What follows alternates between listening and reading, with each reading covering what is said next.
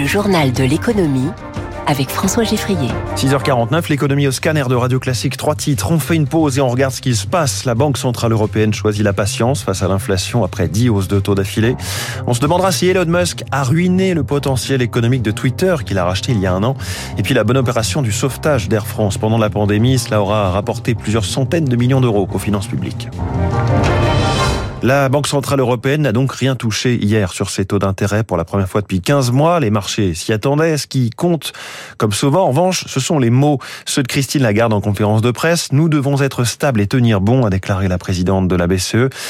L'analyse d'Eric Blaine, directeur général de Swiss Life Banque Privée le discours de Mme Lagarde, c'est d'affirmer que la patience est désormais la clé. L'inflation en zone euro est en net recul, mais devrait rester trop forte pendant une trop longue période.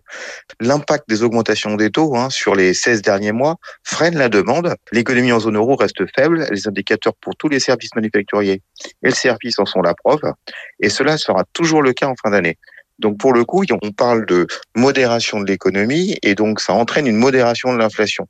Mais l'inflation qui est au niveau de 4,5% est bien supérieure à 2%. Donc pour le coup, la politique restrictive est maintenue à ces niveaux actuels. Alors les marchés financiers hier soir, le CAC 40 a reculé de 0,37% à 6889 points. L'euro est à 1,0567. Il a à peine bougé après la décision de la Banque Centrale Européenne. Le Dow Jones a reculé de 0,76%. Le Nasdaq a plongé, hein, reculé nettement en tout cas, moins 1,60 76% du côté du baril de Brent, le pétrole.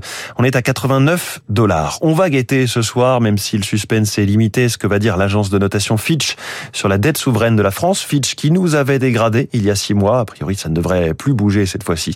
Aux États-Unis, la croissance du PIB au troisième trimestre a été plus importante que prévu. 4,9% en rythme annuel contre 4,5% attendu par les économistes. Une vigueur qui contraste avec ce qu'on observe un peu partout dans le monde. Julien Pierre Nouman est le directeur des études économiques et de la gestion diversifiée chez Lazare Frères Gestion.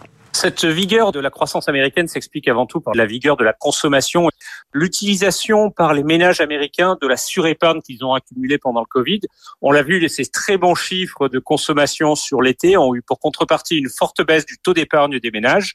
Le deuxième facteur, c'est qu'on a eu un peu de restockage durant l'été après une longue période où le, stockage pesait sur la croissance.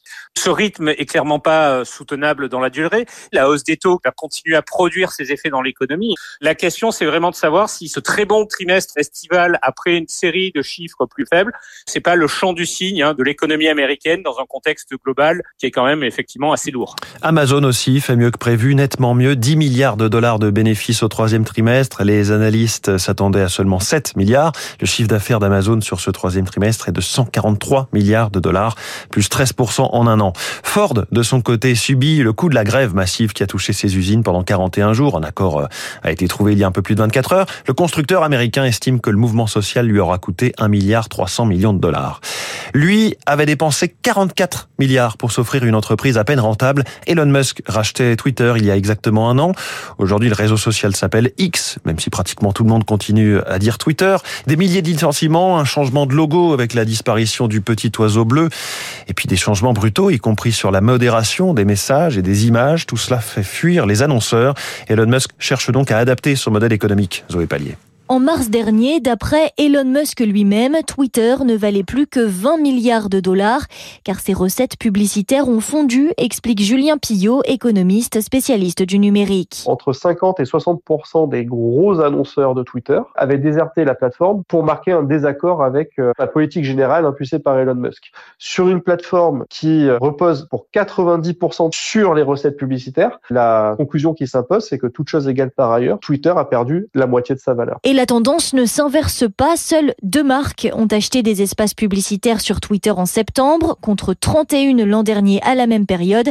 Victor Storchamp est ingénieur en intelligence artificielle. La stratégie, c'est de diversifier les sources de revenus. Et pour cela, Elon Musk veut faire payer les usagers, puis à terme transformer la plateforme. Ça peut être des services centrés sur la vidéo, des services de messagerie, des services d'opération bancaire. On pourra, via Twitter, faire des virements à un autre utilisateur heures, la plateforme retiendra un pourcentage. Mais le pari est risqué, pointe un analyste, et même si ce nouveau Twitter voyait le jour, il resterait dépendant de revenus publicitaires. Encore 10 aéroports français touchés par des alertes à la bombe hier. Cinq d'entre eux ont été évacués. Bordeaux, Balmulhouse, Tarbes, Pau et Bergerac. Air France était passé pas loin de la catastrophe en plein pic de Covid quand une bonne partie des avions ne décollaient plus de la surface de la Terre.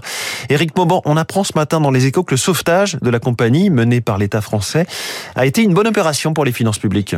C'est ça, non seulement Air France KLM a remboursé les 4 milliards d'euros que l'État lui avait prêtés, mais la compagnie a également versé 650 millions d'euros au titre de la garantie de prêt accordé prime qui était exigée par la Commission européenne, toujours euh, très vigilante en matière d'aide publique. Les conditions financières imposées étaient telles qu'Air France KLM avait tout intérêt à rembourser au plus vite les sommes empruntées. Ajoutons à cela le fait que l'État a participé l'an dernier à une augmentation de capital à des conditions avantageuses, notamment une belle décote sur le cours de bourse. À terme, le retour d'une croissance bénéficiaire et le désendettement d'Air France KLM profiteront aux caisses de l'État. Et puis, il faut également tenir compte de toutes les taxes versées par la compagnie aérienne. Au final, le contribuable n'aura pas donc été mis à contribution dans le sauvetage financier d'Air France KLM pendant la pandémie. Éric Mauban en direct. La France qui pèse historiquement dans le monde grâce à son secteur aéronautique, mais aussi par l'agroalimentaire. Sauf que, malgré un excédent commercial record l'an dernier dans ce secteur, la France perd sa place dans le top 5 des pays exportateurs de produits alimentaires et agricoles. Alors le voici, ce top 5. États-Unis tout en haut, Pays-Bas, Brésil, Allemagne et puis Chine. La Chine désormais, euh, ces cinq pays sont devant la France. Pourquoi ce changement dans la hiérarchie? Didier Boulogne est le directeur général délégué export chez Business France le marché français est assez vaste d'une certaine manière pour créer euh, une dynamique intéressante pour les producteurs. Donc on perd souvent de vue un peu la logique export. Finalement, on va pas vraiment rentrer sur la compétition qui parfois est plus âpre en ce qui concerne le prix. Un marché comme l'Allemagne, par exemple, c'est un marché de prix. Il faut faire des efforts à ce niveau-là, donc garder un niveau quali qui permet de s'insérer sur le moyen de gamme, mais en même temps arriver à justement avoir des prix qui permettent d'être compétitifs par rapport aux autres. Et là, c'est vrai que la France a eu un petit peu des difficultés ces dernières années. Et puis après, il y a aussi une logique de proximité. Hein. C'est vrai que sur les marchés un peu plus lointains, on va favoriser la production qui est un peu plus locale. Là, on a aussi un petit peu perdu. Sur ce qui concerne la Chine, c'est vrai que la France était repassée cinquième, on est repassé sixième. C'était dû à une lenteur du marché chinois à sa réouverture, mais maintenant les choses se sont remis un petit peu dans cet ordre-là. Et puis si vous avez raté tout à l'heure la chronique de Natacha Valla, Natacha s'intéressait aujourd'hui à Paul Krugman, un portrait donc dans sa chronique euh, Les classiques de l'économie, comme chaque vendredi un portrait. Les classiques de l'économie à retrouver en podcast. Il est 6h57, dans quelques instants la météo, avant de retrouver Gaël Giordana pour le 7-9 de Radio.